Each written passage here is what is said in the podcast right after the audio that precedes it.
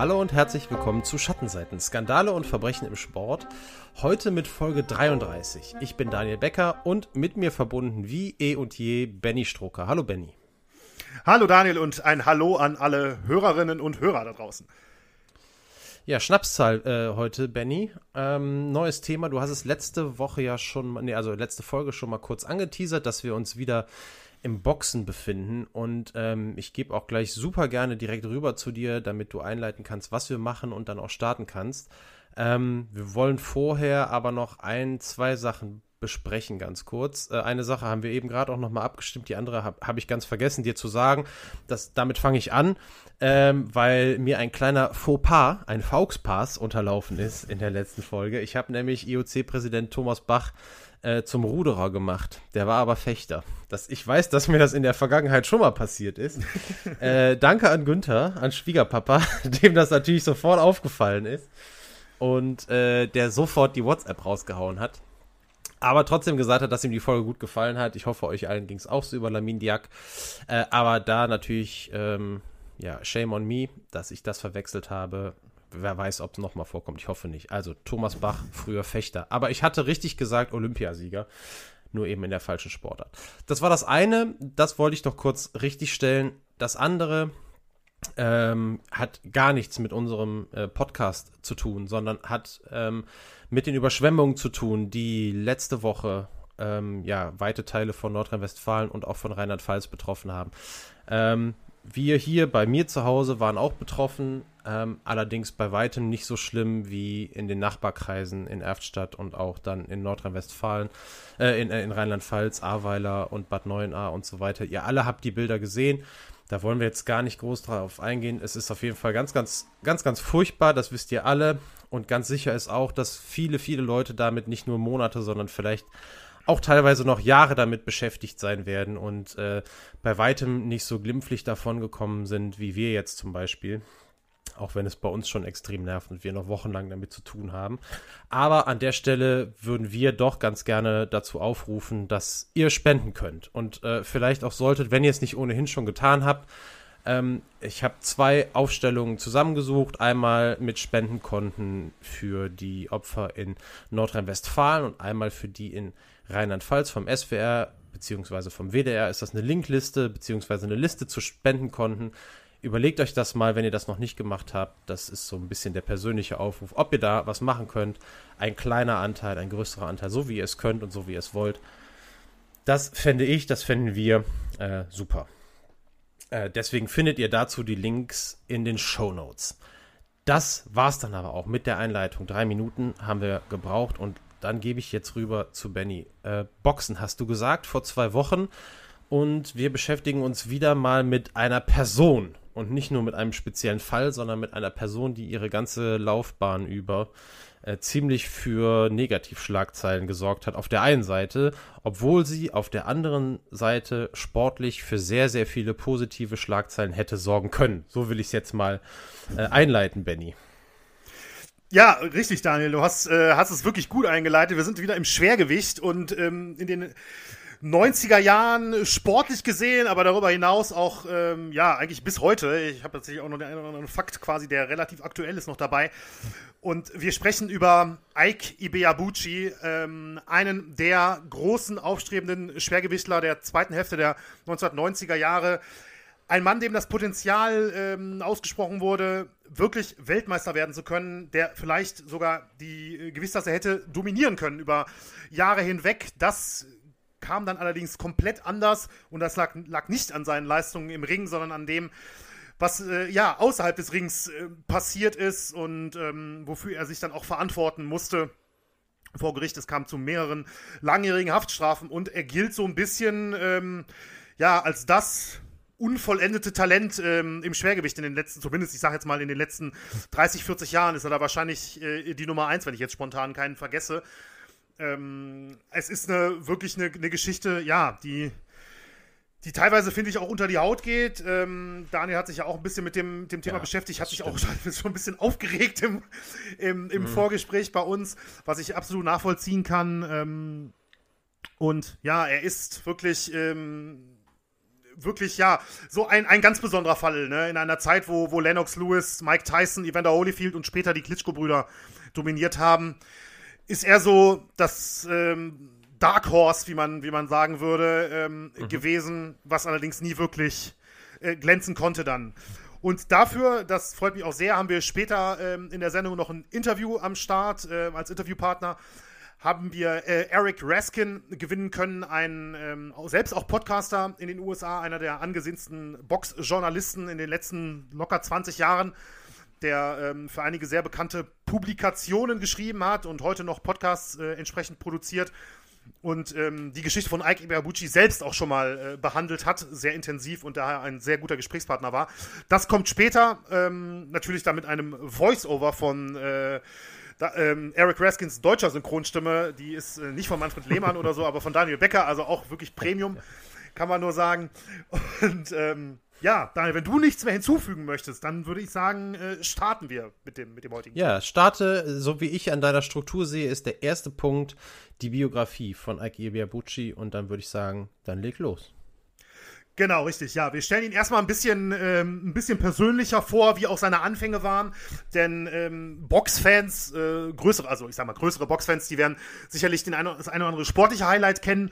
Aber wo er überhaupt so wirklich herkommt und so, das wollten wir jetzt auch nochmal ein bisschen äh, hervorheben. Denn Ike Ibeabuchi wurde am 2. Februar 1973 als Ikemefula Charles Ibeabuchi in Nigeria geboren. Über seine Kindheit ist so gut wie nichts bekannt. Das ähm, ja, verbindet ihn auch mit unserer letzten Folge mit Lamin Diak, da war es ja ähnlich. Aber man weiß, dass er als Jugendlicher eigentlich Berufssoldat äh, werden wollte als Nigeria. Das war eigentlich äh, sein großer Wunsch. Doch kurz nach seinem 70, 17. Geburtstag sah er einen ganz besonderen Boxkampf im Fernsehen, der seine Pläne dann für immer verändern sollte. Und das war ähm, ja ein Kampf am 11. Februar 1990. Da besiegte James Buster Douglas einen äh, gewissen Mike Tyson, der damals als wirklich unbesiegbar galt, krönte sich damit zum äh, Weltmeister im Schwergewicht und sorgte für eine der größten Überraschungen und Sensationen in der Sportgeschichte, äh, sage ich, behaupte ich sogar, kann man sagen. Und äh, dieser Kampf brachte Ibiabuchi zum Boxen, hat ihn so begeistert, dass er selbst kurz darauf äh, anfing, die Handschuhe, Handschuhe umzuschnüren und eine Amateurkarriere in Nigeria zu starten.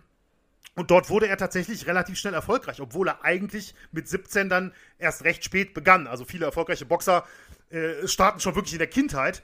Es gibt immer wieder Ausnahmen, die in der späteren Jugend oder sogar erst in den 20ern anfangen, aber nicht viele davon ähm, schaffen es dann wirklich zu, ja, ich will jetzt nicht sagen Weltruhm, aber zu einem gewissen Erfolg, dass man, mhm. dass man über sie spricht und von ihnen äh, gehört hat. Ähm, Ibiabuchi in seiner Amateurkarriere noch in Nigeria besiegte er unter anderem zweimal seinen Landsmann Duncan Dokiwari. Das ist jetzt insofern äh, durchaus auch beachtenswert, weil der selbst später 1996 eine Bronzemedaille bei den Olympischen Spielen in Atlanta gewann. Das war also wirklich ein äh, sehr, sehr starker Mann. Aber Ibiabuchi hat damals schon gemerkt, um seinen Traum vom Profiboxer, das war von Anfang an sein Traum, äh, verwirklichen zu können, muss er in die USA und zog daher dann 1993 gemeinsam mit seiner Mutter äh, in die Nähe von Dallas im US-Bundesstaat Texas, um eben dort seine Boxkarriere weiter voranzutreiben. Das machte er zunächst auch weiterhin als Amateur, gewann 1994 dann sogar einige wichtige Turniere äh, auf US-Boden, die sogenannten Golden Gloves. Das ist wirklich eine sehr, sehr traditionsreiche Turnierserie in den, in den USA. Und ähm, da hat er in, in Dallas und dann auch ein weiteres Turnier, was für den ganzen US-Bundesstaat Texas galt, jeweils ähm, die Turniere gewonnen.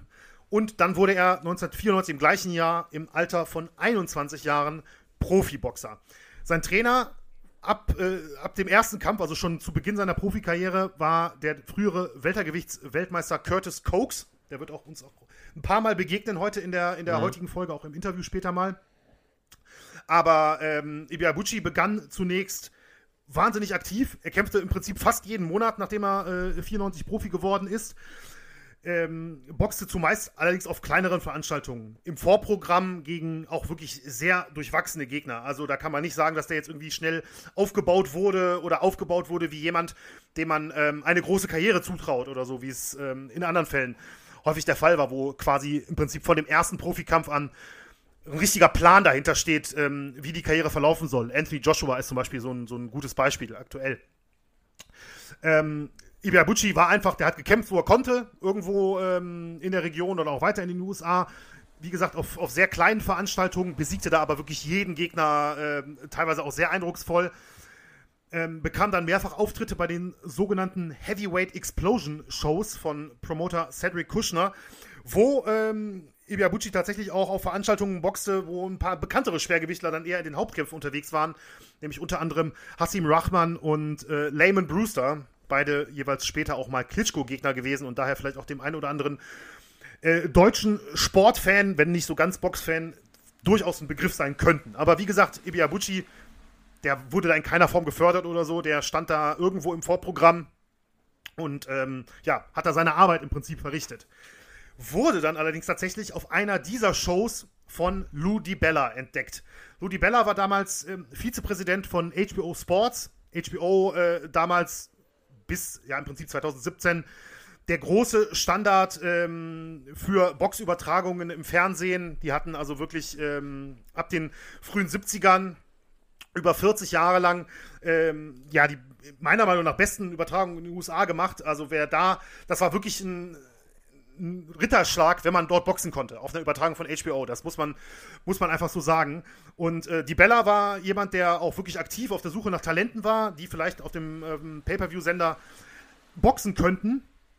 Und war öfters bei diesen, bei diesen Shows von, äh, von Cedric Kushner, hat nach Schwergewichtlern Ausschau gehalten und dort eben Ibiabuchi entdeckt, der ihm eigentlich gar nicht angepriesen wurde, wie er mal auch in einem Interview dann später mal sagte.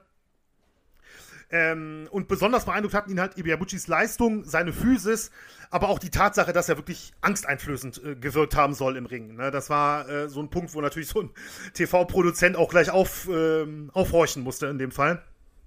Und das, äh, diese Punkte sorgten alle dafür, dass äh, Ibiabuchi tatsächlich bei HBO eine Chance erhalten sollte. Zu dem Zeitpunkt hatte er 16 Kämpfe geboxt, alle gewonnen, 12 davon durch K.O. Und dann entschied man halt, ihn wirklich ins kalte, ins wirklich sehr kalte Wasser zu werfen, muss man sagen. Denn ähm, Ibiabuchi sollte plötzlich wie aus dem Nichts einen Hauptkampf auf HBO bestreiten in der Serie Boxing After Dark. Das war eine kleinere Serie, die bei HBO lief, wo häufig Talente und auch mal bekannte Herausforderer geboxt haben, aber eigentlich waren da keine WM-Kämpfe oder bekannten Stars oder Champions oder sowas, sondern es war eher so ein bisschen für die zweite, dritte Reihe gedacht. Und da sollte er dann mal seine Chance bekommen. Am 7. Juni 1997 ähm, sollte er dort auch auf David Tua treffen, einen gebürtigen Samoaner, der ähm, aber zu der Zeit dann schon ähm, unter, Neuseeland, unter neuseeländischer Flagge in den Ring äh, stieg. Ein Mann mit einem wirklich furchteinflößenden linken Haken, der selbst als einer der großen, ähm, nächsten großen Herausforderer auf die Weltmeisterschaft im Schwergewicht galt und zu der damaligen Zeit quasi, ja, im Prinzip jeden Gegner ausgenockt hat. Es gibt so einen ganz berühmten ähm, Kampf der, gegen John Ruiz, der später selbst Weltmeister wurde, im Gegensatz zu Tour, das nehme ich jetzt schon mal vorweg. Ähm, den hat er in einer Runde wirklich dermaßen äh, ausgenockt, das kann man sich durchaus bei YouTube mal angucken. Das ist so, ein, so, so der typische Knockout, der ist so in fast jeder äh, K.O.-Compilation irgendwie, ähm, wird man den finden. Ne? So, so ungefähr, so, so ein ganz berühmter. Also, das war vor dem Ibeabuchi-Kampf. Also, Tua war wirklich äh, einer der aufstrebenden Leute. Manche haben gesagt, vielleicht der nächste Mike Tyson, weil er auch nicht besonders groß war und so ziemlich bullig war. Ähm, das war, das war wirklich für Ibiabuchi, den ja im Prinzip so gut wie keiner kannte, ähm, eine, eine riesen, riesen damals. Und dieser Kampf sollte dann wirklich Ibeabuchis Karriere auf ein komplett neues Level heben. Also gar kein, gar kein Vergleich zu der Zeit, zu der Zeit davor. Aber bevor ich etwas näher auch auf diesen Kampf selber eingehe, vielleicht noch, um das ein bisschen einordnen zu können, ein paar Informationen zum äh, Schwergewicht allgemein 1997. Denn zum Zeitpunkt des Kampfes, also im Juni 97, gab es vor allem drei ganz große Namen, die sicherlich die meisten, nicht nur Boxfans, sondern auch Sportfans kennen werden. Das sind Lennox Lewis, Evander Holyfield und Mike Tyson. Die waren die drei äh, großen Namen im Schwergewicht ähm, in, den, in der zweiten Hälfte der 90er Jahre. Und äh, Lewis hatte sich zu dem Zeitpunkt damals erst im Februar 1997 seinen äh, WM-Titel nach Version der WBC gegen Oliver McCall zurückgeholt, der ihn zuvor ausgenockt hatte. Holyfield war WBA-Weltmeister und stand kurz vor seinem Rückkampf gegen Mike Tyson, der ebenfalls noch im Juni 1997 stattfinden sollte. Dazu kurz der Fun-Fact: also unsere äh, Stammhörerinnen und Hörer werden das wissen. Wir haben natürlich schon den sogenannten Bite Fight, den Ohrbiss ähm, mhm. von Mike Tyson gegen Holyfield, thematisiert vor einigen Folgen. Ähm, jetzt ist es tatsächlich vielleicht das erste Mal, dass wir ähm, eine Folge haben, wo auch wirklich im gleichen Monat ähm, was Wichtiges passiert ist, wie in einer anderen Folge von uns schon mal. Also durchaus, da muss ich durchaus schmunzeln, als mir das aufgefallen ist. Ich hatte das vorhin gar nicht so wirklich auf dem Schirm. Folge 22 noch ganz kurz. Das, wenn ihr das hören wollt, Folge 22 bis zum bitteren Ende. Äh, genau. Einer meiner Lieblingstitel, bis nämlich mit dem, mit dem, mit dem zweiten S in Klammern, genau. Das war die Geschichte Mike Tyson, Evander Holyfield, die fast zeitgleich sich zugetragen hat, genau. Richtig, genau.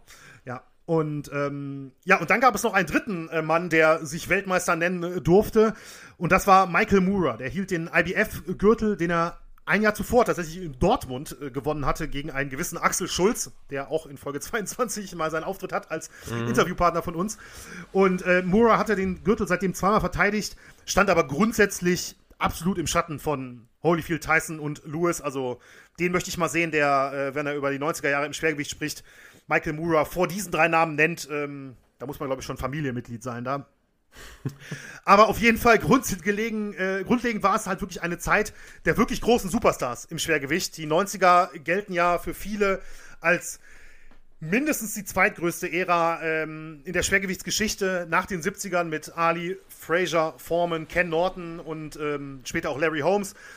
Und die 90er eben mit diesen Namen, Riddick Bowe äh, sollte sicherlich noch genannt werden, auch George Foreman immer noch, natürlich. Ähm, war aber wirklich auch so eine goldene Ära. Und trotzdem, obwohl es so viele Stars gab und äh, starke Herausforderer gab, war David Tour zum Zeitpunkt damals äh, schon ein wirklich anerkannter Top 10 Boxer und Herausforderer im, Lim im Limit. Und dann kam eben auf der anderen Seite Ike Ibeabuchi, ein unbekannter Typ, der sich den Kampfnamen The President gab, also der Präsident, ähm, der gegen Tour aber Außenseiter war, einfach aus dem wirklich einfachen Grund, weil ihn einfach kein, kaum jemand kannte oder schon mal hat Boxen sehen. Das, ähm, ja, aber ich sag mal so, den Skeptikern, die vielleicht gedacht haben, was kommt hier für No-Name, äh, denen ist relativ schnell ähm, nach dem ersten Gong klar geworden, oh, okay, ähm, gibt einen guten Grund, warum Ike Ibeabuchi hier der Gegner für, für Tua ist, denn der Kampf selbst sollte zu einem absolut unglaublichen Actionfight werden.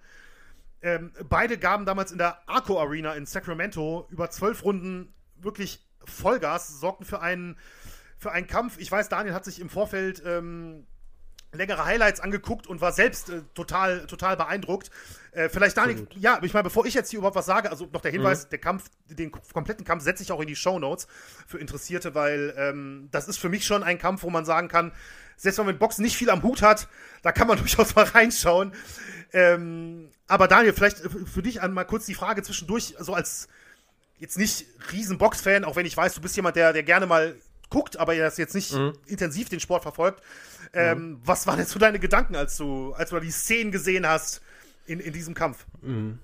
Ja, also es ist ein sehr untypischer Schwergewichtskampf. Ich glaube, das, äh, das muss man oder das kann man so sagen, das muss man so sagen ja. aus, aus mehreren Gründen. Also du hast sicherlich gleich noch die genauen Zahlen parat, aber es wurden ja, ähm, ja Schlagrekorde und zwar was die Anzahl der Schläge äh, angeht, aufgestellt für den Kampf insgesamt, für einen Zwölf-Runden-Kampf ähm, im Schwergewicht noch nie gesehen. Du kannst es ja gleich nochmal genauer ausführen und ähm, ja, das ist relativ schnell zu erkennen. Und was für mich auch, das habe ich dir ja eben schon mal kurz gesagt, ähm, in unserem kurzen Vorgespräch, für mich ganz besonders, also weiß man ja, dass jetzt die Beinarbeit im Schwergewicht nicht immer so ausgeprägt ist wie in den niedrigeren Gewichtsklassen. In diesem Kampf ist es für mich aber als äh, jetzt vielleicht nicht Laie, aber jetzt zumindest auch nicht professioneller Boxbetrachter doch sehr, sehr schnell deutlich geworden, dass es irgendwie gar keine ähm, gar keine großen Bemühungen gab, auch die Distanz zu finden, sondern die beiden standen sich gefühlt eigentlich immer nur so 50 bis 70 äh, Zentimeter voneinander irgendwie gegenüber und haben einfach nur auf sich eingedroschen und das mit einer wahnsinnigen Kraft, so dass man sich eigentlich, wenn man die ersten Runden schaut und weiß, dass es eigentlich auch so weitergeht, gar nicht vorstellen kann, dass da niemand zu Boden gegangen ist. Also es ist ein sehr außergewöhnlicher Kampf äh, auf jeden Fall und sehr unterhaltsam und ähm, auch, wie ich finde, aber wie gesagt, ich habe nur die, äh, die Highlights gesehen und nicht den kompletten Kampf. Wie ich finde, ein sehr enger Kampf ähm, der auch vielleicht hätte anders ausgehen oder gewertet werden können. Es gab ja eine Wertung, die ist so ein bisschen aus dem Rahmen gefallen bei dem Kampf, ne? Aber das erklärst du vielleicht besser nochmal. Ja, richtig. Also, ähm, was man auf jeden Fall wirklich nochmal herausstellen muss, ist wirklich der Umstand, was für eine Action da war, wie Daniel das gerade angesprochen hat, und dass das über zwölf Runden in einem Tempo, wie man es im Schwergewicht bis dahin noch nie gesehen hat, und ähm, unter eben der Umstand, keiner ging zu Boden, obwohl da wirklich mhm. zwei äh, über 100 Kilo Brocken mit, ähm, ja, Bad Intentions, würde man in den USA sagen, mit jedem Schlag ähm, aufeinander eingedroschen haben ohne irgendwie mal zurückzustecken. Es war so ein, so ein Kampf, ja, wo auch jeder zeigen wollte, wer der Härtere ist. Und ähm, das ist am, am, Ende immer noch nicht wirklich geklärt worden, auch wenn der Kampf nach 36 Minuten Netto-Kampfzeit dann äh, zu Ende war und über die Runden ging. Und Daniel hat recht, also es war ein Kampf, der durchaus, also umstritten ist jetzt übertrieben. Es ist so der, vielleicht der, also für mich persönlich so der klassische Kampf, kann in beide Richtungen gehen. Da kann mhm. man, finde ich, nicht von einem Fehlurteil sprechen. Ibeabuchi hat den Kampf gewonnen was durchaus beachtlich ist im Boxen, was ja auch immer ein Geschäft ist und er der unbekanntere, deutlich, mhm. deutlich unbekanntere Name war und Tua ebenfalls ungeschlagen war zu dem Zeitpunkt. Ähm, und das, obwohl er bei HBO, der, der äh, Experte, der da immer gepunktet hat, ein ehemaliger Punktrichter, Harold Letterman, der selbst hatte ähm, Tua tatsächlich vorne. Ähm, aber die Punktrichter haben eben Ibiabuchi vorne gesehen mit, ich sag mal, größtenteils nachvollziehbaren ähm, Punktzetteln. Auch wenn, wie Daniel schon richtig sagte, ein Punktzettel, ich glaube, der lag bei ähm, 116, 116, 112. 111. Oder, oh ja, sorry. Oder 116, 111 sogar, ja, kann, kann durchaus sein. Ähm, ich habe den Punktzettel jetzt, äh, 100, Entschuldigung, 117, 111. Jetzt habe ich ihn nämlich doch offen von einem gewissen Dick Young. Jetzt hat es noch gerade rechtzeitig geklappt, bevor ich zu diesem Satz komme. Ähm, das ist ein bisschen viel. Das heißt, neun Runden für Biabucci umgerechnet jetzt und drei Runden für Tour. Da kann man jetzt, finde ich persönlich, schwer, schwer drauf kommen. Also ich finde, weniger als mhm. fünf Runden kann man ähm, eigentlich keinem von beiden äh, geben, aber wir wollen jetzt auch nicht hier irgendwie zu Box äh, analytisch werden oder sowas. Denn eben die große Besonderheit, die halt für sehr viel Aufsehen äh, gesorgt hat, war eben, wie Daniel schon richtig sagte, die, ähm, die Anzahl der Schläge und die Schlagstatistik, die in den USA seit vielen, vielen Jahren ähm, von der Firma CompuBox gemessen wird. Da sind dann, sitzen dann Leute am Ring, die drücken dann auf Knöpfe das ist sicherlich alles nicht immer ähm, absolut ähm, äh, safe, äh, gar keine Frage. Also, ne, da sitzen halt auch Menschen am Ende nur dran, die das im Prinzip mit einem Computersystem zusammenzählen. Aber es gibt normalerweise meiner Erfahrung nach schon immer eine, eine sehr, sehr gute Richtung und eine sehr, sehr gute Tendenz ab. Und gemessen wurden hier halt bei Ibiabuchi 975 Schläge über 12 Runden, davon 332 Treffer und Tua schlug 755 Mal und traf 282 Mal. Zusammen schlugen also beide in den zwölf Runden 1000, 1730 Mal. Und äh, das war ein absoluter Rekord fürs Schwergewicht. Und Ebeabuchi stellte im gleichen Atemzug auch noch einen neuen Rekord für einen einzelnen Schwergewichtler auf. Also auch seine Einzelstatistik sorgte für einen Rekord. Und ich habe mir gedacht, vielleicht, ähm, weil es vielleicht für den einen oder anderen schwer einzuschätzen ist, habe ich mal zwei bekanntere Kämpfe, die man auch in Deutschland gesehen hat, ähm, zum Vergleich genommen, ähm, um das vielleicht etwas besser einordnen zu können. Und das sind einmal Wladimir Klitschko gegen David Hay 2011 in Hamburg. Grundsätzlich, ich weiß, kein Kampf, der ähm, groß in die Geschichte eingehen mhm. wird, für seine, weil er besonders spektakulär war. Aber nur um es mal einordnen zu können, damals schlug Klitschko in zwölf Runden auch, der Kampf ging über die Runden, 509 Mal und landete 134 Treffer und Hay 290 Mal und landete 72 Treffer. Also wir sind, wenn wir die Schläge addieren, äh, relativ deutlich, sogar bei weniger als der Hälfte von mhm. Ibeabuchi gegen Tua. Und Klitschko gegen Joshua 2017, ja, ein Kampf, den sicherlich viele als wahnsinnig actionreich und spektakulär in Erinnerung haben. Beide am Boden und so weiter. Ging in Runde 11 zu, zu Ende, das natürlich auch nochmal dazu. Aber dennoch, einmal zum Vergleich: Joshua schlug 355 Mal und landete 107 Treffer und Klitschko schlug 256 Mal und landete 94 äh, Treffer. Also die reine Zahl, also da kommen wir dann auf ähm, etwas mehr als äh, 600 in dem Fall. Ne? In der elften Runde war der Kampf zu Ende, es war nur noch eine Runde übrig. Da sind wir dann schon fast beim Dreifachen bei Tour gegen Ibeabuchi. Also, wie gesagt, Klitschko war nie derjenige, der für seine Arbeitsrate besonders bekannt war. Das war, also, Vita, äh, Entschuldigung, Wladimir. Das war eher Vitali, aber ähm, ich meine nur, um halt so ein bisschen den Eindruck vermitteln zu können, ähm, was in diesem Kampf abgegangen ist, wenn man ihn noch nicht gesehen hat äh, finde ich die Zahlen eigentlich ganz interessant.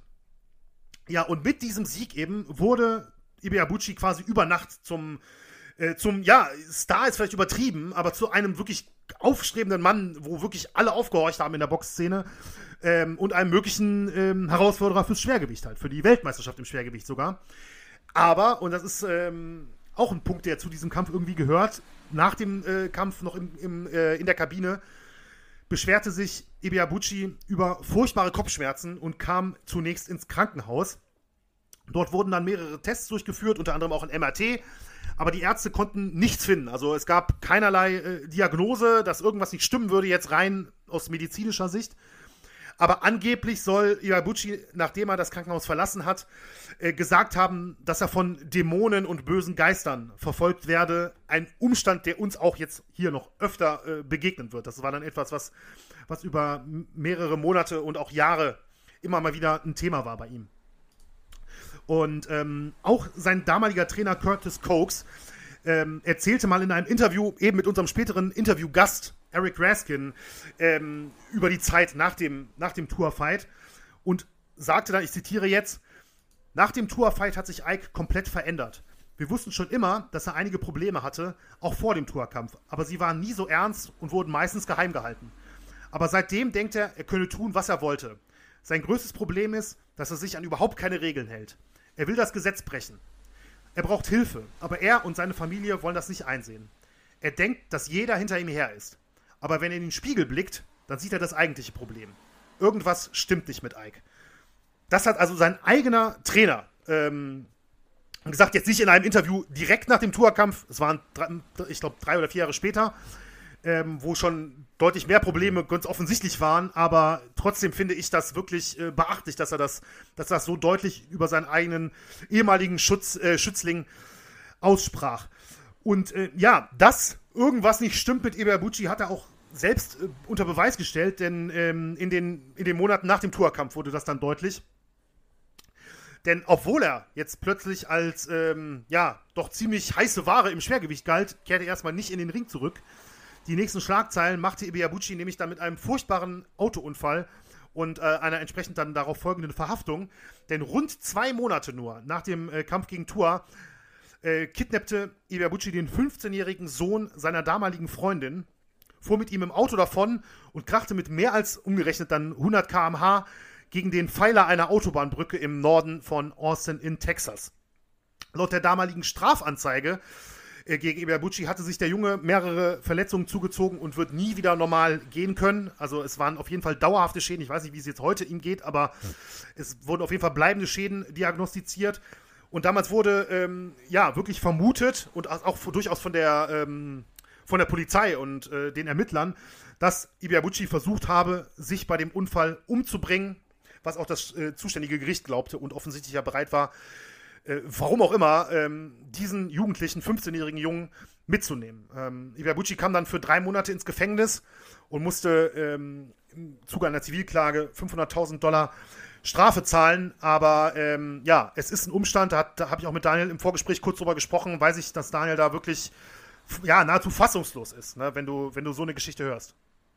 Ja, total. Also wir wissen alle, dass das ein schwieriges Thema ist und äh, dass da natürlich auch irgendwas hintersteckt, was tiefer ergründet werden muss, um das Ganze zu fassen. Aber der Umstand, dass ähm, man einen anderen Menschen und dann auch noch, äh, ja, sowieso jemanden aus dem so engen Kreis mitnimmt und das bewusst in Kauf nimmt oder dass diese Person dann auch stirbt oder was auch immer ähm, dann da oder schlimme Verletzungen zumindest erleidet, das ist ja eigentlich unvorstellbar. Also das, äh, ja, ne, und ich finde dann in dem Zuge auch, was hast du gesagt, drei Monate musste er ins Gefängnis. Ja.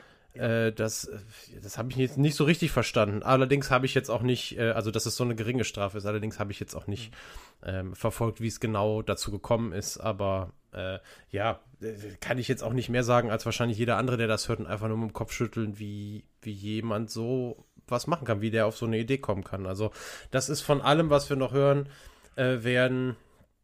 Ähm, ja, nee, das will doch nicht die anderen Dinge kleinreden. Also nee, also das ist furchtbar, weiß, genauso meinst, wie die, genauso wie die anderen Dinge auch noch kommen. Es ist noch etwas, man hört sowas vielleicht noch seltener, was die anderen Dinge jetzt nicht weniger schlimm macht, aber äh, ja, ja, das ganz stimmt. klar. Ja, ich muss auch sagen, also ich habe ich hab natürlich jetzt nicht irgendwie, äh, weiß ich nicht, äh, Gerichtsprotokolle gesucht oder ähnliches, um äh, auf, das, äh, auf die Begründung fürs Strafmaß zu kommen. Ähm, aber grundsätzlich muss ich auch sagen, also drei Monate finde ich hier auch, auch wenn er sich natürlich in dem Fall, soweit ich weiß, nicht vorbestraft war oder so, aber das ist meiner Meinung nach auch tatsächlich, ähm, klingt erstmal sehr, sehr gering in dem Fall hier, keine mhm. Frage. Äh, so, ähm, aber nach der Gerichts, äh, nach der Gerichts, nach der Gefängnisstrafe ähm, wollte Ibiabuchi natürlich wieder in den Ring zurückkehren und ähm, bevor wir auf diese Punkte und dann seinen weiteren Verlauf zu sprechen kommen, legen wir eine kleine Pause ein, ähm, machen das in dieser Folge mal wieder mit Sunday äh, von Mick, das äh, also quasi der Klassiker unter den ähm, unter den Best-of-Hits hier von Schattenseiten und ähm, ja, sind danach wieder am Start mit der kleinen Zusammenfassung von Daniel und dann weiterhin mit, der, mit dem weiteren Leben, der weiteren Karriere von Ike Ibiabuchi.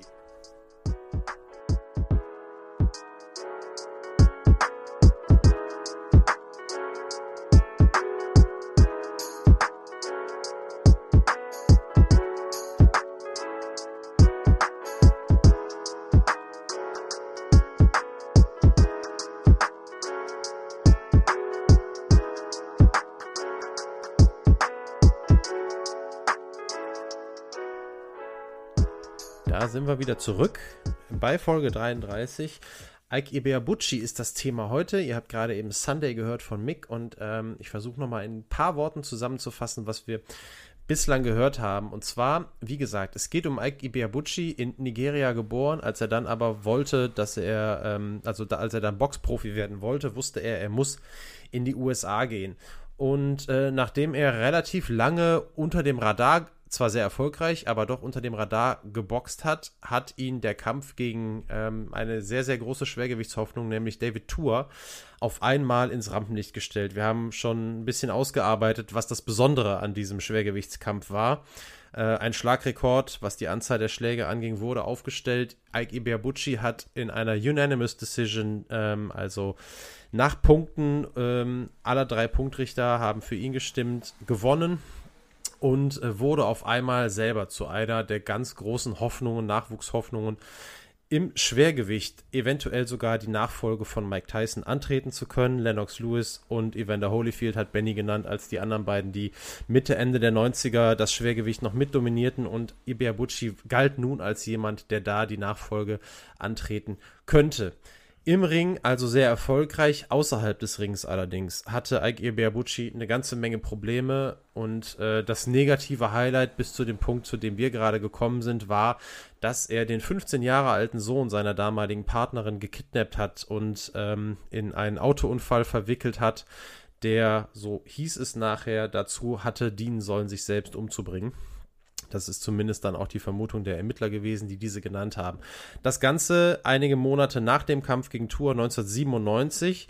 Und ähm, ja, wir gehen jetzt mal schnellen Schrittes sozusagen in Richtung dann auch des letzten Kampfes von Ike Berbucci. Und dazu würde ich dann wieder an dich übergeben, Benny. Ganz genau, richtig. Ähm, bevor wir aber sportlich weitermachen, einmal noch kurz der Hinweis, dass das auch die Zeit gewesen ist, wo ähm, ja gesagt wird, dass sich Ibeabuchi anhand seines äh, Kampfnamens The President auch wirklich so eine Art alter Ego entwickelt hat bei ihm, bei ihm selbst, also vielleicht eine neue Persönlichkeit könnte man vielleicht sogar sagen. Ähm, Ludi Bella sagte später mal darüber, da habe ich jetzt noch mal ein Zitat. Es gab Zeiten, da dachte er wirklich, er wäre ein Präsident. Er hatte dann Phasen, wo er darauf bestand, dass er The President genannt wurde. Es war sein alter Ego, aber nicht der Präsident der Vereinigten Staaten, sondern eher der Präsident der Welt. Also ähm, auch so, jetzt nicht hier so deutlich gesagt, aber auch ein Satz, wo man, denke ich mal, schon Richtung Größenwahn ähm, ja, interpretieren muss. Und ähm, das, das hat sich immer wieder gezeigt in, in, in der Laufbahn dann seit dem Tourkampf. Das spricht nachher auch Eric Raskin in dem Interview nochmal an. Aber um auch wieder aufs Sportliche zu kommen, es dauerte dann tatsächlich 13 Monate nach dem äh, Kampf gegen David Tua bis zum Juli 1998, bis Ike Ibeabuchi in den Ring zurückkehren sollte.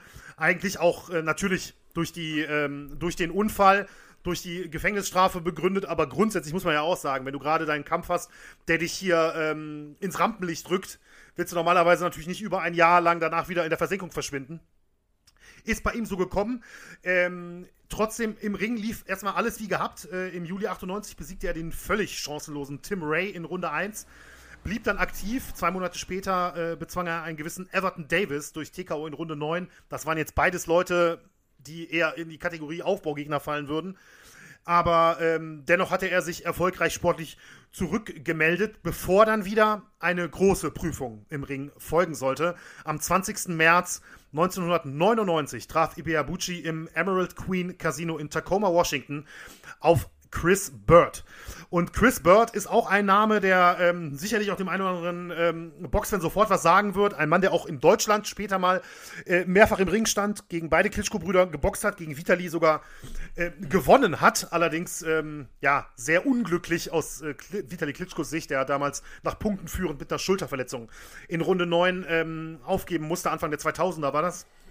Aber zum Zeitpunkt des ähm, Kampfes gegen Ibeabuchi war Chris Bird in 26 Kämpfen ungeschlagen, ein Silbermedaillengewinner der Olympischen Spiele 1992 in Barcelona und, das war seine äh, große Stärke, einer der schnellsten Schwergewichtler äh, seiner Zeit. Ähm, galt auch in diesem Kampf nicht unbedingt so, dass, dass Ibeabuchi da der klare Favorit ist. Bird wurde auch viel zugetraut. Und nach vier Runden hatten die Punktrichter den Kampf auch tatsächlich absolut ausgeglichen. Einer hatte den Kampf wirklich direkt unentschieden. Ein zweiter stimmte zu dem Zeitpunkt für Ibeabuchi, ein dritter für Chris Bird. Das war also kein äh, Spaziergang für äh, den Präsidenten, das sage ich auch mal. Ähm, doch in Runde 5 traf Ibiabuchi Bird mit einem brutalen linken Haken und schickte ihn zu Boden. Und das war dann wirklich der Anfang vom Ende. Bird kam zwar nochmal hoch, ging aber nochmal zu Boden, ehe der Kampf dann in der Folge abgebrochen wurde. Und es war ein TKO 5-Sieg für Ike Ibeabuchi, der damit, ja, in relativ kurzem Abstand mit David Tua und Chris Bird zwei der ähm, ja, spannendsten äh, Schwergewichtstalente der damaligen Zeit wirklich aus dem Weg geräumt hatte. Und damit war er endgültig als einer der Top-Herausforderer im Schwergewicht angekommen bestätigte das auch mit einem eigenen äh, Zitat noch nach dem Kampf im Ring, wo er sagte, ich bin jetzt bereit, ich bin bereit für die Weltmeisterschaft im Schwergewicht. Ibiabuchi bekam in der Folge ein Millionenangebot für einen äh, Kampf gegen einen weiteren aufstrebenden Schwergewichtler, einen gewissen Michael Grant, der später auch gegen Lennox Lewis äh, boxen und äh, furchtbar äh, deutlich verlieren sollte. Ibiabuchi lehnte den Kampf aber ab, denn er wollte eigentlich direkt an eine Titelchance kommen. Aber, und das ist jetzt wirklich dann im Prinzip das Ende des äh, sportlichen Teils, er sollte nie wieder im Ring stehen. Also er war wirklich quasi an der Stufe zum, zu einem WM-Kampf gegen wahrscheinlich Lennox Lewis damals zu dem damaligen Zeitpunkt. Ähm, aber das war, das war das Ende seiner Karriere. Mit 20 äh, Kämpfen, 20 Siegen und ähm, also ne, wirklich ein Top-10-Schwergewichter zur damaligen Zeit und er sollte nie wieder im Ring stehen. Verantwortlich dafür war dann nämlich ein Vorfall, der einige Monate oder wenige Monate nach dem ähm, Chris Bird-Kampf passierte. Im Juli 1999, also knapp vier Monate nach dem Kampf, machte Ibiabuchi Urlaub in Las Vegas, übernachtete im Mirage Hotel und ließ sich dort über einen Escort-Service eine Stripperin aufs Zimmer schicken. Die Frau sagte später, sie wäre auch wirklich nur zum Tanzen aufs Zimmer bestellt worden. Das ist so ein bisschen die ein oder anderen das eine oder andere Medium schrieb auch Prostituierte, die einen oder anderen sagen Tänzerin. Ich habe mich jetzt ähm, für, für die Stripperin entschieden, jetzt hier in der, für die Folge. Ähm, sie sagte also, wie gesagt, sie wäre nur zum Tanzen aufs Zimmer bestellt worden, wollte von Ibiabuchi allerdings im Vor Voraus bezahlt werden. Und laut ihrer Aussage habe er sie dann angegriffen und versucht zu vergewaltigen. Danach hatte sich, äh, also die Polizei wurde informiert, danach hatte sich Ibiabuchi im Bad des Hotelzimmers verbarrikadiert und die eingetroffene Polizei sprühte dann so lange Pfefferspray unter der Tür hindurch, bis er sich ergab. Er leugnete die Tat, wurde zunächst erstmal unter Hausarrest gestellt, weil alles sehr unklar war, auch ähm, aus juristischer Sicht. Ähm, und unter Hausarrest konnte er halt weiter trainieren, bis es dann vor Gericht ging. Äh, in der Zeit kam allerdings auch heraus, dass es bereits ähnliche Vorwürfe zu einem Vorfall acht Monate zuvor in einem anderen Casino in Las Vegas gab und es folgten weitere Vorwürfe aus dem US-Bundesstaat Arizona. Also zu dem Zeitpunkt stand dann Ibiabuchi damit schon wirklich ziemlich mit dem Rücken zur Wand. Allerdings hielten ihn die Ärzte für nicht verfahrenstauglich, diagnostizierten bei ihm eine äh, bipolare Störung und bevor es dann wirklich zum Gerichtsverfahren ging, was sich dann wirklich sehr lange, also wirklich über Monate, über ein Jahr im Endeffekt gezogen hat, kam er erstmal für acht Monate in eine Klinik, ähm, wo er dann medikamentös behandelt wurde. eben für seine psychischen Probleme. Als da dann diagnostiziert wurde, er wäre jetzt tauglich, um an einem Gerichtsverfahren teilzunehmen, kam er dann vor Gericht und wurde wegen Körperverletzung und versuchter Vergewaltigung zu einer langen Haftstrafe verurteilt, die also dann wirklich im Prinzip nahezu endgültig sein ähm, Karriereende als professioneller Boxprofi ähm, einläutete. Zwischendurch versuchte er zwar mal auf Bewährung herauszukommen, aber das scheiterte immer wieder vor Gericht. Ja, die Zeit im Gefängnis, darüber gibt es dann halt bis auf hier den einen oder anderen Versuch, ähm, ne, eine Bewährungsstrafe daraus zu machen. Keine besonderen Informationen. Klar ist, er kam im Frühjahr 2014 aus dem Gefängnis, landete aber dann erstmal zunächst direkt äh, bei der Einwanderungs- und Zollbehörde und wurde dort festgehalten, weil er eben keine Aufenthaltserlaubnis mehr hatte in den USA. Er war kein US-Staatsbürger ähm, gewesen. Erst im November 2015, also er war quasi anderthalb Jahre, saß er dann da nochmal fest, äh, wurde er endgültig freigelassen, wartete zu dem Zeitpunkt dann aber weiterhin auf eine neue Aufenthaltserlaubnis für die USA. In der Zwischenzeit gab es dann tatsächlich Gerüchte, also so nach November 2015, da kann ich mich auch wirklich noch persönlich äh, live auch wirklich gut dran erinnern, dass es ein mögliches Comeback im Ring geben könnte. Ibiabuchi war zu dem Zeitpunkt 42 Jahre alt, also natürlich schon alt, aber jetzt auch nicht uralt, wenn man jetzt zum Beispiel danach zurückdenkt, dass ähm, 1994 George Foreman ja mit 45 der älteste Weltmeister ähm, der Schwergewichtsgeschichte werden konnte.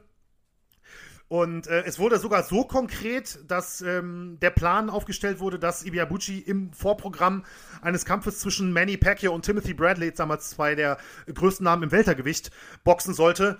Doch dazu kam es auch nicht, denn im April 2016 wurde Ibiabuchi in Arizona erneut verhaftet. Dabei ging es um einen alten offenen Haftbefehl, von dem er selbst behauptete, überhaupt nichts gewusst zu haben. Nichtsdestotrotz ähm, brachte ihn das sofort wieder hinter Gitter und dort blieb er dann auch bis zum 23. September 2020, also relativ aktuell, kam dann mitten in der Corona-Pandemie, wurde er dann quasi wieder ähm, aus der Haft entlassen. Aber, und das ist jetzt zumindest der aktuellste Stand, ich kann nicht wirklich sagen, ob es jetzt, am heutigen mhm. Tag, das ist jetzt momentan, wo wir aufzeichnen, der 24. Juli 2021, aber ähm, der letzte Stand ist tatsächlich, dass er wieder bei der Einwanderungsbehörde jetzt festsitzt und auf einen Termin wartet, um in die USA eingebürgert zu werden. Und Iberbucci ist inzwischen 48 Jahre alt und ich glaube, selbst ähm, die größten Optimisten gehen nicht mehr davon aus, dass er nochmal einen, äh, einen Boxkampf bestreiten wird. Und es ist wirklich, ähm, ja, damit endet natürlich jetzt quasi aktuell äh, seine, seine Geschichte und damit ist er tatsächlich auch eines der großen verlorenen Talente ähm, des Boxsports, das muss man einfach sagen. Aber auch und das ist auch, ähm, das muss man leider auch immer wieder dazu sagen, auch einer der, ähm, ja, wie soll ich sagen, eine der sehr traurigen Karrieren, die ja im Boxen ähm, irgendwie ja auch dazugehören über die, über die Jahrzehnte und ja, mehr als ein Jahrhundert ist es ja mittlerweile schon, die der Sport an Geschichte hat. Da ähm, gab es wirklich einige sehr dramatische Schicksale und ähm, Ebi Abuchi und seine ganze Geschichte gehört irgendwie auch da rein, finde ich. Ja. Äh, so, dann äh, lassen wir jetzt den zuvor schon angesprochenen Eric Raskin zu Wort kommen. Ähm, wir hatten, wie gesagt, äh, ich hatte es ja vorhin schon mal kurz angekündigt, äh, einer der angesehensten äh, Boxjournalisten ähm, der Zeit, meiner Meinung nach auf jeden Fall. Er ist ein ehemaliger Redakteur beim Ring Magazine. Das ist auch die Bibel des Boxens. Wenn ich es jetzt auf Deutsch übersetze, wird das, dieses Magazin auch genannt. Ähm, später hat er für ESPN und für HBO gearbeitet, also zwei äh, absolute Medienmagnate in den USA, die sicherlich viele auch kennen werden. Hat für HBO jahrelang mit ähm, Kieran Mulvaney den äh, HBO Boxing Podcast produziert. Ähm, wo eben auch in, im Rahmen dessen auch äh, eine Folge über Ike Ibeabuchi ähm, produziert wurde. Und heute machen die beiden das immer noch, wie ich finde, sehr gut ähm, für Showtime, für Showtime äh, Sports und den Showtime Boxing Podcast, der einmal die Woche erscheint. So viel sei vielleicht auch nochmal kurz ähm, dazu gesagt. Natürlich logischerweise dann alles auf Englisch. Das ist auch nochmal ein gutes Stichwort. Ähm, wir haben jetzt natürlich das Interview, habe ich natürlich mit ihm auf Englisch führen müssen. Die Fragen habe ich im Nachhinein nochmal auf Deutsch eingesprochen und ähm, Daniel, das hatte ich am Anfang schon mal angekündigt, als Voice-Over in der Übersetzung also der ein oder andere, der vielleicht gerne Filme oder Serien im Original guckt, wird sich vielleicht denken, oh, warum? Aber wir müssen natürlich äh, an das Gros der Hörer hier bei uns denken. Deswegen ähm, läuft der, das Interview natürlich mit einer deutschen Übersetzung. Daniel, vielen Dank auch dafür, möchte ich nochmal kurz äh, anmerken. Ne? Kommt ja auch manchmal ein bisschen zu kurz, wenn, wenn der ein oder andere dem anderen bei der Folge mal äh, unter die Arme greift in gewissen Punkten. Das soll hier aber nicht der Fall sein. Und ähm, ja, entsprechend, ähm, jetzt kommen wir, kommen wir dann, glaube ich, zum Interview. Außer du wolltest vielleicht noch was hinzufügen. Das weiß ich jetzt nicht genau. Nö, lass uns doch nach dem Interview noch ein bisschen quatschen über die ganze Geschichte. Dann können wir die Eindrücke auch noch mitnehmen. Und ich habe das Interview bis jetzt ja nur gesprochen und noch gar nicht fertig gehört. Aber das, was ich gelesen und gesprochen habe, ähm, ja, klingt spannend und deswegen glaube ich, könnt ihr euch darauf freuen. Also jetzt Benny mit Eric Raskin und ähm, vorher ein bisschen Musik und dann nachher hören wir uns dann wieder.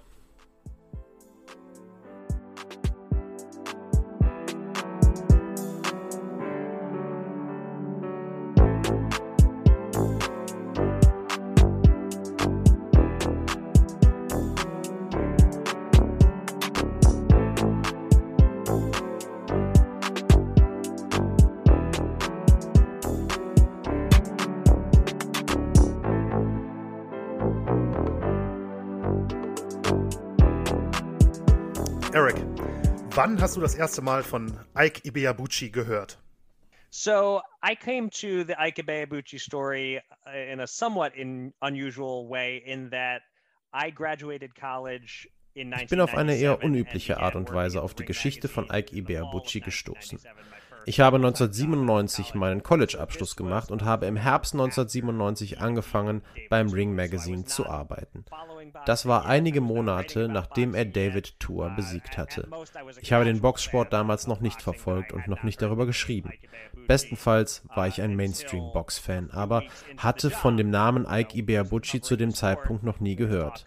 Das änderte sich einige Wochen, nachdem ich beim Ring Magazine angefangen hatte und wir über die aufstrebenden Schwergewichtler gesprochen haben. Und da war dieser Typ, bei dem ich erst mal lernen musste, den Namen richtig auszusprechen. War es Iber Bachi oder Iber Butchi? Da habe ich schnell gemerkt, dass er einer der Top-Schwergewichtler war und habe mir dann später auch seinen Kampf gegen David Tua angesehen made most people aware of him, but I came along a, just a couple of months after that uh, in order to uh, learn about Ike Ibeabuchi. Ibeabuchi war vor dem Tour-Kampf extrem unbekannt. Wahrscheinlich kannten ihn höchstens die Hardcore-Box-Fans. Yeah, not not even. He was almost completely unknown to the point Noch nicht mal uh, die so wirklich. Er war so unbekannt, dass HBO-Kommentator Jim Lampley mir mal sagte, dass auch die komplette HBO-Crew erst mal lernen musste, seinen Namen richtig auszusprechen, um keinen Fehler während der Übertragung zu machen. Iberbucci hatte bis dahin nur bei einigen Clubshows geboxt. Promoter Cedric Kushner hatte diese Eventreihe mit dem Namen Heavyweight Explosion. Da gab es nur Schwergewichtskämpfe, einige junge Talente, viele Journeymen und Ibeabuchi hatte vor allem dort gekämpft. Es gab so gut wie keine TV-Übertragungen und er stand meist im Vorprogramm. Wer nicht wirklich live vor Ort für diese Shows war, hatte damals höchstwahrscheinlich noch nie von ihm gehört. Sein Kampf gegen David Tua gilt heute als legendär und sie stellten damals einen neuen Rekord für die Schlagstatistik im Schwergewicht auf. Wie erinnerst du dich an den Kampf? So again, I didn't watch it as it happened. Mm -hmm. I saw it uh, after the fact, uh, thanks to the magic of YouTube. But um, wie gesagt, ich habe den Kampf damals nicht live gesehen, sondern im Nachhinein auf YouTube. Aber der Kampf gilt als einer der großen Schwergewichts-Action-Fights der Moderne. Es waren zwei schlagstarke Schwergewichtler, die sich über zwölf Runden durchgehend eingeschenkt haben. Und es waren keine lockeren Schläge, sie zogen immer voll durch. Schwergewichtler teilen sich normalerweise ihre Kraft mehr ein als Boxer aus kleineren Gewichtsklassen. Hätten zwei Weltergewichtler so viele Schläge in einem Kampf abgefeuert, wäre es noch immer bemerkenswert, aber nicht rekordverdächtig gewesen. Für Schwergewichtler war das sehr beeindruckend. Und ich weiß nicht, ob es seitdem einen Kampf im Schwergewicht gab, der sowohl von der Klasse der Boxer als auch der Qualität der Action im Ring da mithalten kann. Ich sage nicht, dass es keine dramatischeren Kämpfe seitdem gab. Anthony Joshua gegen Wladimir Klitschko zum Beispiel würden sicherlich viele vor Ibeabuchi vs. Tua einordnen. Aber was die reine Action im Ring angeht, ist er schwer zu übertreffen. Was beim Kampf auch besonders hervorsticht, sind die Nehmerqualitäten von beiden. Dass bei dieser Anzahl an Schlägen und getroffenen Schlägen keiner zu Boden ging, ist extrem beeindruckend. David Tour hat damals jeden ausgenockt und dass Ibeabuchi die Schläge nicht nur nehmen konnte, sondern mit eigenen Angriffen zurückkam und einen Punktsieg geholt hat, der, wenn man ehrlich ist, in beide Richtungen hätte gehen können, sagt unfassbar viel über Ikes Kinn aus. And for Ike Ibeabuchi to come through it and keep punching and win a decision that honestly pretty much could have gone either way, but went Ibeabuchi's way, uh, it, it, just set, spoke volumes about Ike's chin. Es heißt, dass Ibeabuchi sich nach dem Tour-Fight verändert habe und anfing, Dämonen und böse Geister zu sehen. Du hast damals mit Ibeabuchis Trainer Curtis Cokes darüber gesprochen. Was hat er dir erzählt?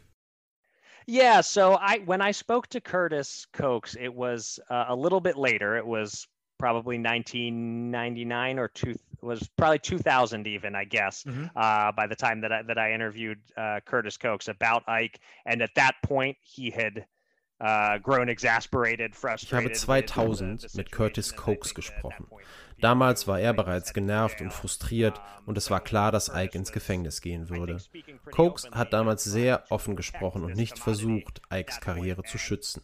Er sagte mir deutlich, dass sie Ike nicht kontrollieren konnten, dass er sich nie wirklich an die Gepflogenheiten in den USA anpassen konnte und dass er immer tat, was er wollte, egal was man ihm sagte. Curtis hat damals nicht konkret gesagt, dass Ibiabuchi verrückt oder geisteskrank sei. Andere haben mir das über ihn gesagt. Aber Curtis hat mir erzählt, wie Ike einmal nicht in ein Flugzeug einsteigen wollte, um zu einem Kampf zu fliegen, weil Ike glaubte, es wären Dämonen in dem Flugzeug. Andere haben mir erzählt, dass Ike nicht in bestimmten Hotelzimmern bleiben wollte, weil er glaubte, es seien böse Geister in der Klimaanlage. Und er wollte mehrfach nicht zum Wiegen vor einem Kampf gehen. Es scheint zeitlich mit dem Tour-Kampf zusammenzuhängen dass die Schläge, die er damals einstecken musste, echte physische und mentale Probleme verursacht haben, halte ich für etwas weit hergeholt. Ich glaube vielmehr, dass es sein Ego war, nachdem er diesen Kampf gewonnen hat und von allen zu hören bekam, dass er das nächste große Ding im Boxen ist. Irgendwas hat damals einen Schalter bei ihm umgelegt und dafür gesorgt, dass er nach diesem Kampf kaum noch zu kontrollieren war. Uh, being told he was the next big thing. Something about that um, sort of flipped a switch in him, and he became increasingly difficult to deal with and control after that fight. Du hast das Wiegen angesprochen. Weil er nicht zum Wiegen wollte, wurde er ja auch zu einem großen Risiko für Promoter und Veranstalter. Right, exactly. That there's one famous story of one of the weigh-ins in between the big wins over Tua and and Chris Bird. One of the his interim fights that they Richtig. Es gab eine berühmte Geschichte zum Wiegen für einen Kampf zwischen seinen beiden großen Siegen gegen David Tour und Chris Bird. Er wollte nicht aus seinem Hotelzimmer kommen, um zum Wiegen zu gehen. Also musste einer der Matchmaker ihn auf seinem Zimmer anrufen. Ikes Kampfname war Ike the President Ibeabuchi. Also rief er auf Ikes Zimmer an und fragte nicht nach Ike, sondern nach dem Präsidenten. Er sagte, Mr. President, es wird um Ihre Anwesenheit beim Wiegen gebeten. Und erst danach kam Ike zum Wiegen. Vor dem Bird-Kampf war es ähnlich. Sie hatten Probleme, Ike ins Flugzeug zu bekommen haben. Er wollte seine Pressetermine nicht wahrnehmen. Die Veranstalter waren so unsicher, ob Ike wirklich in den Ring steigen würde, dass sie einen Ersatzgegner parat hatten, der im Notfall hätte einspringen können. Uh, had a had a backup plan, uh, uh, another fighter, just a journeyman type, but who was there on hand to fill in uh, just in case Ike didn't fight, so that they would still have a fight that night. Was hat ihn als Boxer ausgemacht? Wo lagen seine Stärken und Schwächen? Um, his weaknesses we never quite got to see. Uh, that that um, in in a way, you know. Ich glaube, wir haben seine Schwäche nie wirklich zu Gesicht bekommen, weil er dafür nicht lange genug im Ring war. Dadurch wird er häufig auch etwas überhöht dargestellt. Stell dir vor, Mike Tyson hätte seine Karriere vor der Niederlage gegen Buster Douglas beendet, dann hätten wir seine Schwächen auch nie wirklich gesehen oder sicher gekannt. Und quasi genau an solch einem Punkt hat Ikes Karriere geendet. Seine Schwächen konkret auszumachen ist daher wirklich schwierig. Was seine Stärken angeht, Er verfügte über eine beeindruckende Kombination aus mehreren Dingen. Er war 1,88 Meter groß und wog über 106 Kilogramm, aber hatte trotzdem so schnelle Hände wie kleinere Schwergewichtler. Er hatte gewaltige Schlagkraft, vielleicht nicht so eine Power wie Lennox Lewis, aber knapp dahinter. Er war ein enormer Puncher. Wie der Tour-Fight gezeigt hat, war er konditionell stark und konnte durchweg viel schlagen. Er hatte gute Box-Skills, konnte mit dem Jab arbeiten, auch wenn er bevorzugt in die Offensive ging. Aber besonders diese Kombination aus Speed und Power stach hervor. Ich glaube nicht, dass es in seiner Generation einen Schwergewichtler gab, bei dem das in derartiger Form quasi angeboren war. Und die Nehmerqualitäten, die er im Tourkampf gezeigt hat, lassen vermuten, dass er ein starkes Kinn hatte. Aber normalerweise will man das auch mehr als einmal wirklich getestet sehen, um es sicher sagen zu können. Seine Defensive war nicht besonders beeindruckend. Vielleicht wäre das gegen Elite-Gegner sein Untergang gewesen. Vielleicht hätte er gegen Boxer wie Lennox Lewis und Vitali Klitschko Probleme gehabt, in die richtige Distanz zu finden. Aber ausgehend von dem, was wir gesehen haben, sah er extrem stark aus und zeigte keine offensichtlichen Schwächen. all upside and, and no obvious weaknesses. Gehen wir mal davon aus, dass er weiter geboxt hätte. Hätte er in deinen Augen Weltmeister werden können? Yeah, he certainly could have been. I, I don't think ja, das wäre auf jeden Fall möglich gewesen. Der wirklich wahre Weltmeister damals war Lennox Lewis, auch wenn es andere gab, die ebenfalls Gürtel gehalten haben. Es wäre sicherlich weit hergeholt, Ibiabuchi gegen Lewis zu favorisieren, aber er hätte als Außenseiter eine echte Chance gehabt, den Kampf zu gewinnen. Wir haben gesehen, was passiert, wenn Lennox Lewis von einem guten Puncher genau am Kinn getroffen wird. Er ist zweimal von riesigen Underdogs ausgenockt worden, gegen Oliver McCall und Hasim Rahman. Ibiabuchi hatte das Potenzial, unumstrittener Weltmeister im Schwergewicht zu werden und die Gewichtsklasse für mehrere Jahre zu dominieren. Niemand kann sagen, dass das auch so gekommen wäre, aber das wurde ihm zugetraut. Er hatte so viel Talent, dass man sagen muss, wer weiß, ob die Klitschko-Brüder jemals bis ganz an die Spitze gekommen wären, wenn Ibeabuchi im Weg gestanden hätte und so gut geworden wäre, wie wir ihm das damals zutrauten. Vielleicht knockt er Wladimir Klitschko aus und Wladimir dominiert das Schwergewicht nicht so, wie er es dann getan hat.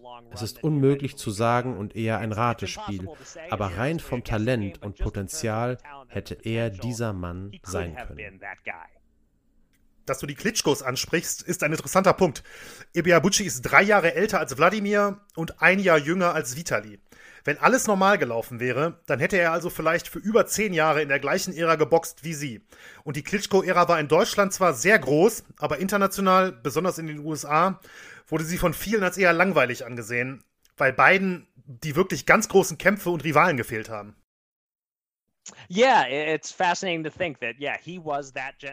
Es ist faszinierend darüber nachzudenken, dass er genau in uh, dieser Ära geboxt hätte.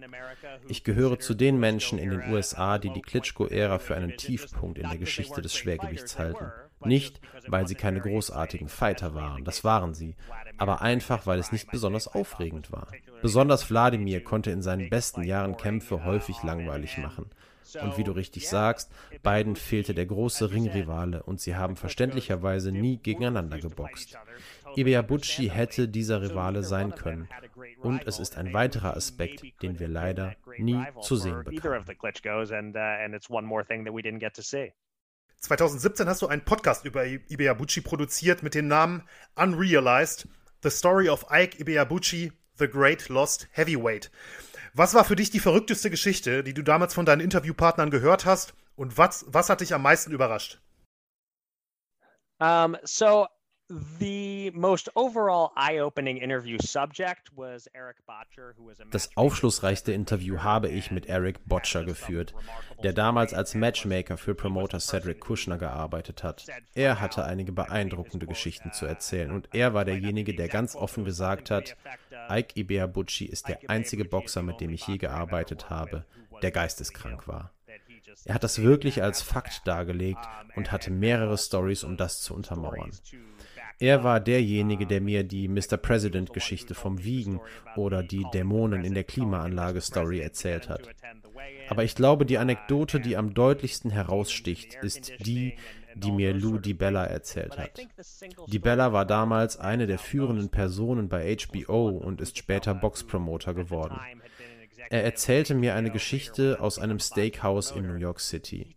Er war dort mit Cedric Kushner und Ike Ibeabuchi und sie saßen dort beim Abendessen und haben vermutlich auf ihre Steaks gewartet. Und nur um sich locker zu unterhalten, hat Ludi Bella Ike gefragt, wo wohnst du denn aktuell?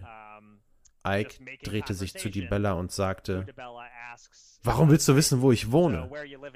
Lou verteidigte sich dann und sagte ihm, dass er nicht seine genaue Adresse wissen wolle oder wo sein Haus sei, sondern nur als Smalltalk nach dem Motto, lebst du in Brooklyn oder lebst du in Connecticut und so weiter.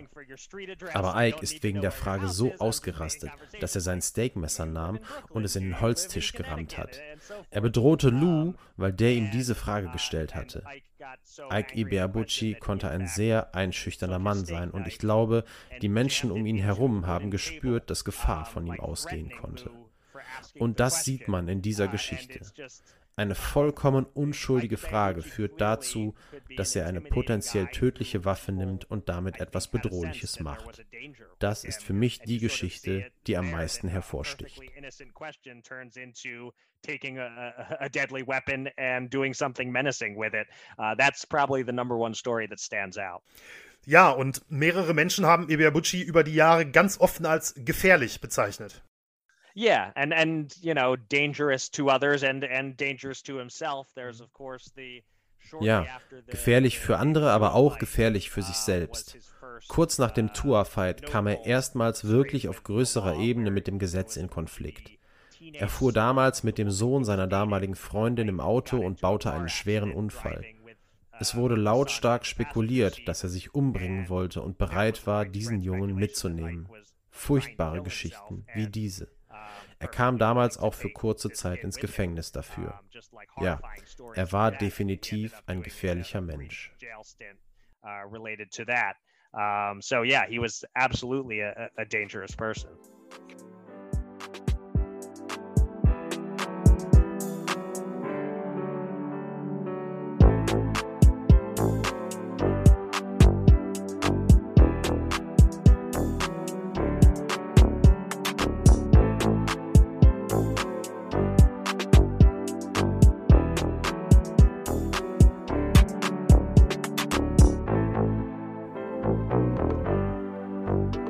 Dank äh, an dieser Stelle jetzt nochmal an, an Eric Raskin, der auch trotz ähm, natürlich Zeitverschiebung ähm, von ja, NRW nach New York ähm, ja, kein, kein Problem war, das mit ihm zu organisieren. Das, äh, das, war, natürlich, äh, das war natürlich super. Und ähm, da, ich weiß, du hast natürlich das Interview äh, logischerweise im Vorfeld auch schon gelesen, also das, das Transkript für die, für die Übersetzung gelesen.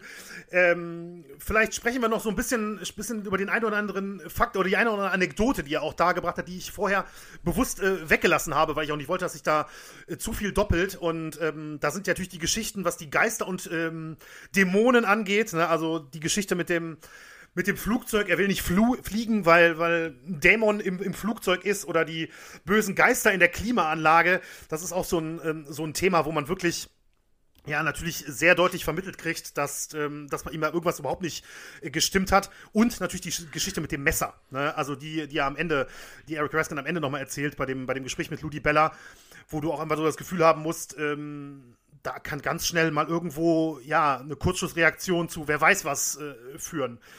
Wie, wie war dein Eindruck?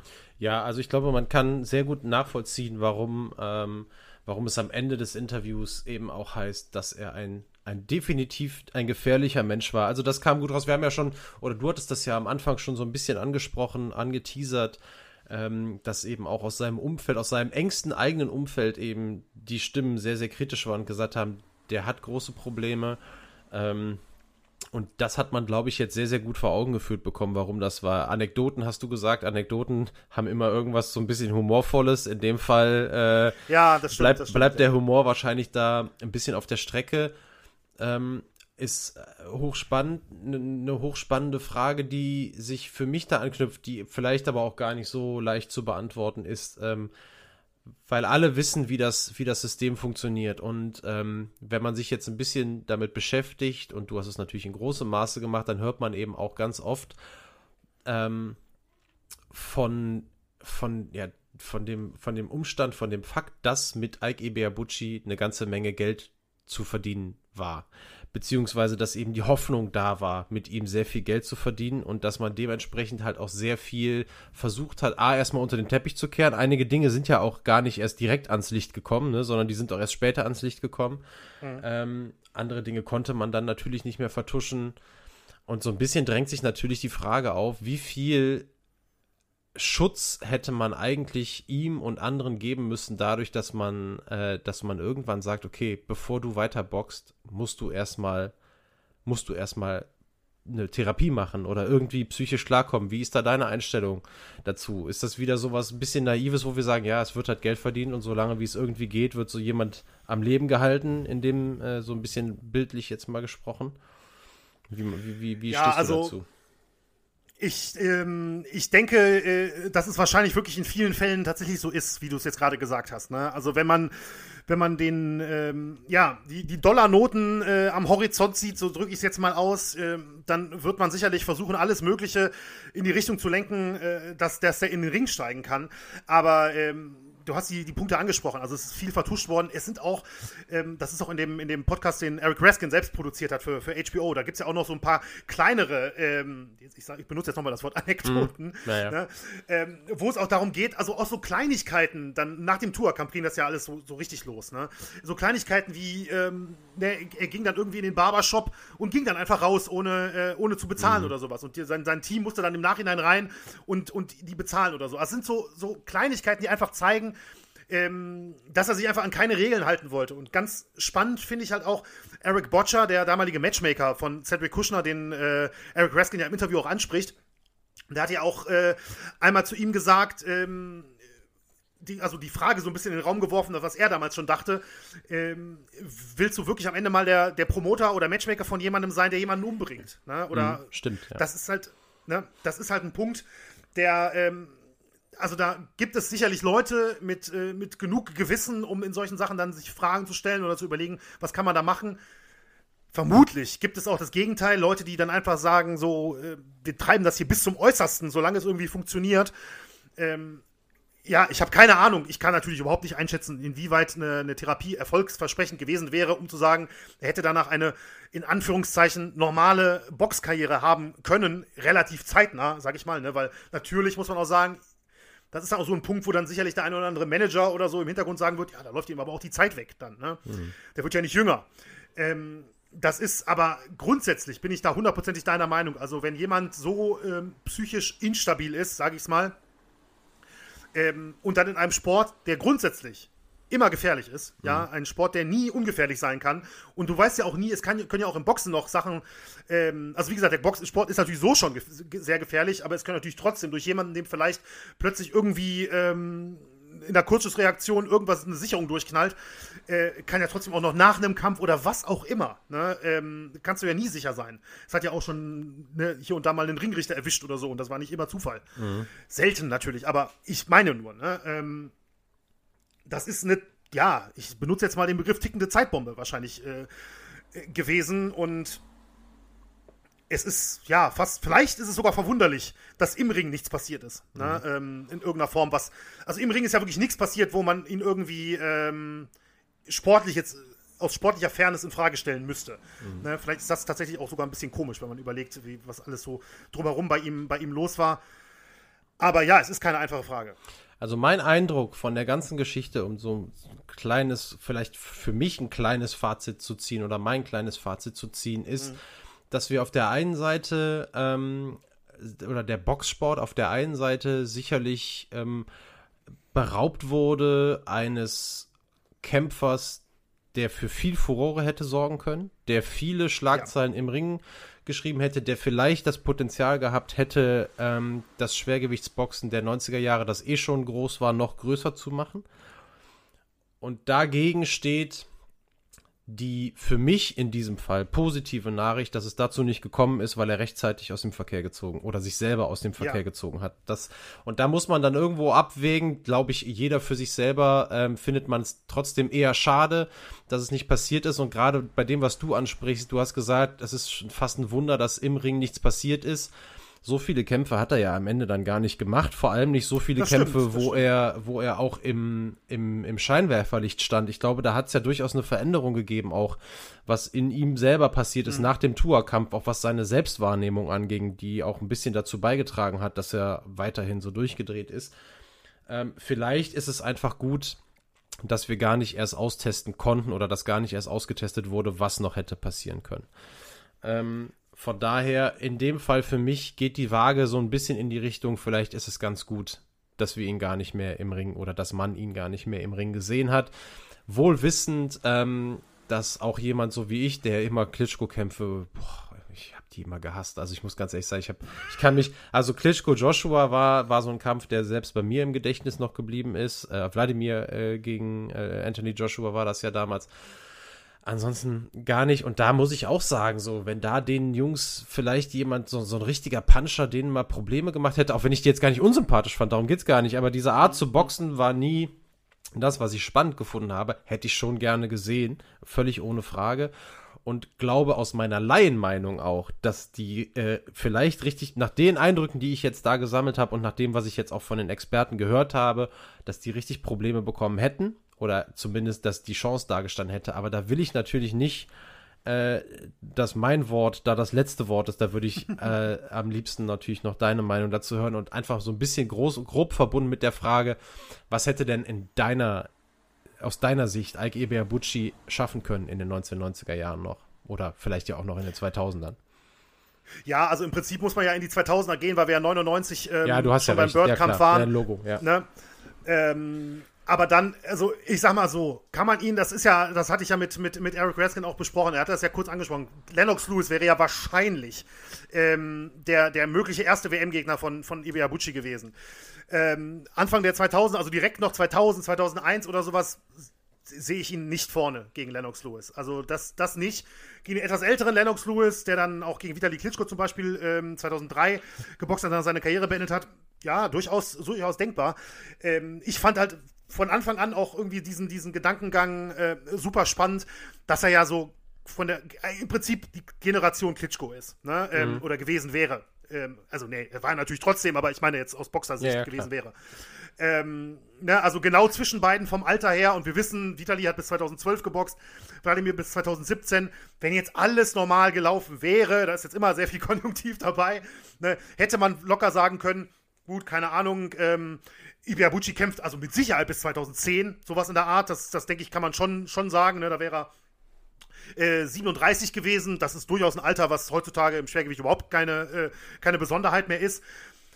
Und ja, es sind eben sind einige Jahre gewesen, wo die Klitschkos extrem dominiert haben, weil sie einfach mit Abstand die Besten waren und ihnen hat halt das gefehlt, was viele andere ähm, Boxehren größer gemacht hat. Ne? Und das ist nämlich dann der, der Rivale. Ne? Und das, theoretisch kann man kann natürlich jetzt rein auf dem Papier sagen, natürlich war jetzt, wenn sie gegenseitig Rivalen äh, gewesen, aber äh, dass die nicht in den Ring gestiegen sind gegen, Ja. gegeneinander, äh, das habe ich von Anfang an nachvollziehen können bis zum Ende. Aber Ibeabuchi hätte halt, also er hatte das Potenzial gezeigt, auf jeden Fall, um derjenige zu sein, der vielleicht ein großer Rivale hätte werden können. Ne? Also da hätten vielleicht zwei, drei, vier Kämpfe vielleicht rauskommen können, zwei gegen jeden oder was auch immer. Ne? Und das ist jetzt aus reiner Box-Fansicht, unabhängig von dem, was jetzt, ähm, ne, ich, ich blende jetzt aus, was, was umherum, drumherum passiert ist und was er für Probleme hatte. Aber ich meine jetzt, wenn ich ihn nur im Ring gesehen habe, muss ich wirklich sagen, ähm, finde ich das wahnsinnig schade. Finde ich wahnsinnig schade, dass, das, ähm, dass man das nicht mal gesehen hat oder so. Ne? Weil ich glaube, man, ich meine, wir haben den Tourkampf äh, vorhin besprochen. Ne? Ja, das Einen ist ja Typen, komplett der so eine- anderer Stil. Also du hast es ja, du hast es ja, sorry, wenn ich kurz eingrätsche, aber du hast es Mhm. ja super selber schon aufgezeigt, als du die Schlagstatistiken verglichen hast, die Klitschko, Mhm. die beiden Klitschko-Kämpfe Hay und ähm, Joshua mit dem, mit dem äh, Kampf Tour gegen, gegen Ike und das zeigt doch schon, der, der Rivale, der sich dann vielleicht gefunden hätte, wäre einer gewesen, der ein komplett anderes Boxen verkörpert und das macht es ja immer so richtig spannend, ne? Richtig, richtig, richtig, genau. Ein Mann mit Schlagkraft, der unglaublich viel schlagen konnte. Der war ja auch schwer nach Punkten zu besiegen, einfach weil er so unfassbar aktiv war. Und das Kinn, das hat ja auch Eric Raskin angesprochen, mehrfach, das fand ich auch ganz spannend. Ähm, man muss natürlich, muss man, vielleicht hätte man sagen müssen, okay, da muss man noch ein bisschen sehen, keine Frage. Aber gegen Tua äh, so zu schlucken und stehen zu bleiben, das wäre eine harte Aufgabe geworden für, ähm, für die Klitschko-Brüder, glaube ich, ähm, ihn runterzuschicken. Und wie gesagt, nach Punkten ist er halt extrem schwer zu besiegen, einfach weil er so unglaublich aktiv im, ähm, war und so eine hohe, hohe Arbeitsrate an den Tag legen konnte. Und es ist, ähm, ja, seine Kämpfe hatten immer das Potenzial, extrem spektakulär zu werden. Deswegen glaube ich schon, dass da, ähm, dass da den Boxfans auf jeden Fall äh, was vorenthalten wurde. Aber interessant ist natürlich, und damit schließe ich das jetzt auch ab, ähm, der Punkt, den auch Eric Raskin angesprochen hat, was ich auch gut finde, dass er das angesprochen hat. Wie sehr wird jetzt jemand überhöht, ne? weil er genau an so einem, an so einem Hochpunkt mhm. Ja nicht mehr in den Ring gestiegen ist. Ne? Er hat ja nicht seine Karriere beendet in dem Sinne, ne? aber halt nicht mehr boxen konnte. Und dieses Beispiel äh, Mike Tyson ist halt wirklich gut. Oder wenn jetzt zum Beispiel, keine Ahnung, ähm, vielleicht der eine oder andere MMA-Fan, der uns vielleicht mal zuhören sollte oder so, Ronda Rousey haben vielleicht auch viele schon mal äh, gehört, die Mixed Martial Arts Kämpferin der UFC, die mal ein, die wirklich vor ein paar Jahren ähm, ja ganz oben in der Sportwelt mit, mit dabei war wenn die an der Stelle aufhört und sagt, ich mache jetzt nur noch Filme oder so, ne, was, was ja auch teilweise passiert, also sie ging ja, glaube ich, auch zum Wrestling danach, ähm, oder Mike Tyson halt nie den Kampf gegen Buster Douglas hat, sondern irgendwas, warum auch immer, sagt, er hört jetzt auf, wie zum Beispiel ein Björn Borg ja auch sehr früh aufgehört hat im Tennis. Ne, ähm, das, und so, dann aber wiedergekommen so ist. Das stimmt, das stimmt, dann aber wiedergekommen ist. Aber trotzdem hat man, sagt man ja immer, hat viele Jahre seiner Prime, sag ich mal, ähm, ne, dann, dann verloren. Mhm. Ähm, ja, also solche Sachen, so, solche Leute wird man wahrscheinlich immer etwas überhöht darstellen, weil man sie nie ähm, zu dem Zeitpunkt halt wirklich am Boden gesehen hat, verlieren gesehen hat. Ne? Also jetzt bei, bei Ibeyabuchi war das ja so ungeschlagen. Und da kann man halt nie wirklich sagen, was passiert wäre. Aber spannend finde ich das Gedankenspiel auf jeden Fall, ja. Hm. So, dann ähm, würde ich sagen, schließen wir das äh, Kapitel Ike Ibeabuchi ab. Vielleicht begegnet uns ja sogar in den nächsten Monaten nochmal eine aktuelle Nachricht, was denn überhaupt bei ihm los ist. Mhm. Ähm, für, ne, ich meine, wer weiß, was da, was da passiert. Ähm, aber viel interessanter für unsere Hörerinnen und Hörer ist jetzt, glaube ich, äh, was Daniel uns in zwei Wochen mitbringt und wie er uns das anteasern kann. Ja, du erinnerst dich anscheinend nicht mehr. Die Hörerinnen und Hörer tun es vielleicht. Ich habe das ja schon angeteasert in der letzten Folge und mehr als dass wir nächstes Mal ja. mit, mit dem Thema oder nee, was habe ich nochmal gesagt? Dass wir mit Werbung zu tun haben, glaube ich. Will ich auch. Will ja, ich auch ja, ja, ja, ja, ja, ja. Da hast du mich noch gelobt für meinen, für meinen Gedankengang, das so anzuteasern, aber das scheint ja nicht von Dauer gewesen zu sein. Nun gut, der eine oder andere, ihr könnt das ja nochmal nachhören, wie ich das angeteasert habe. Aber es gibt ja. in zwei Wochen eine neue Folge. Auf jeden Fall, aber ist auch, äh, ist ja kleiner Spaß. Auf jeden Fall dir, Benny, vielen Dank für ähm, deine Vorbereitung zu dieser Woche, ähm, für deine Darlegung danke auch nochmal an Eric Raskin, äh, auch von mir, ähm, für das Interview. Äh, du schickst es ihm ja zu, er hat ja darum gebeten, hast du mir eben noch erzählt, äh, auch wenn er weiß, dass er nichts versteht. Ähm, aber trotzdem sehr, sehr nett. Ansonsten noch einmal ähm, der Hinweis auf unsere Show Notes. Da findet ihr neben allen üblichen Informationen zu unserer aktuellen Folge eben dieses Mal auch noch Links zu den Spendenseiten für die Opfer der Überschwemmung oder für die Beeinträchtigten der Überschwemmungen hier in NRW und auch in Rheinland-Pfalz. Wenn ihr also da was spenden möchtet, wisst ihr, wohin ihr euch wenden könnt. Ansonsten, wie gesagt, noch einmal vielen, vielen Dank an dich, Benny, und an alle fürs Zuhören. Und dann hören wir uns in zwei Wochen wieder mit Folge 34. Alles Gute bis dahin. Vielen Dank, bis bald.